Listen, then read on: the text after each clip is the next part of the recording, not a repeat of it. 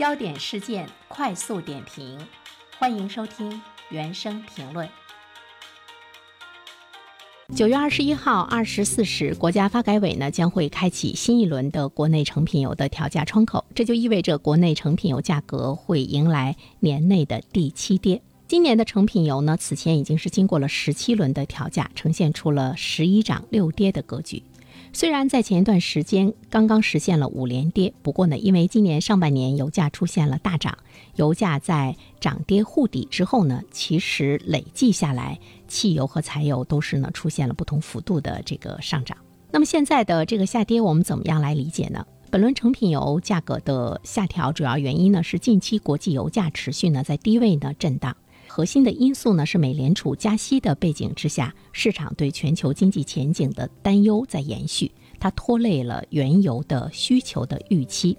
所以近段时间以来呢，美元指数它涨至了近两年来的高位，并且呢居高不下，还会呢要很长的一段时间处于呢这个高位。那么美联储大幅度加息导致需求失衡的可能性呢是在不断的升温，人们对于经济衰退的担忧也是水涨船高，这些因素都令原油价格承受了一定的压力。今年以来呢，全球的石油市场供需偏紧，地缘政治的事件呢频发，它呢推高了国际际的油价，市场担心全油经济衰退，旺季原油的需求不及预期，在叠加美元走强等多重的因素作用下，七月初国际油价呢从高位震荡回落。当全球的经济放缓的忧虑。增强的时候呢，它就会让油价承受一定的压力。那么，随着利率的上升和通胀担忧笼罩各国，投资者担心能源需求呢会被破坏。那么与此同时呢，对美联储再次大幅度加息的压注也是提振了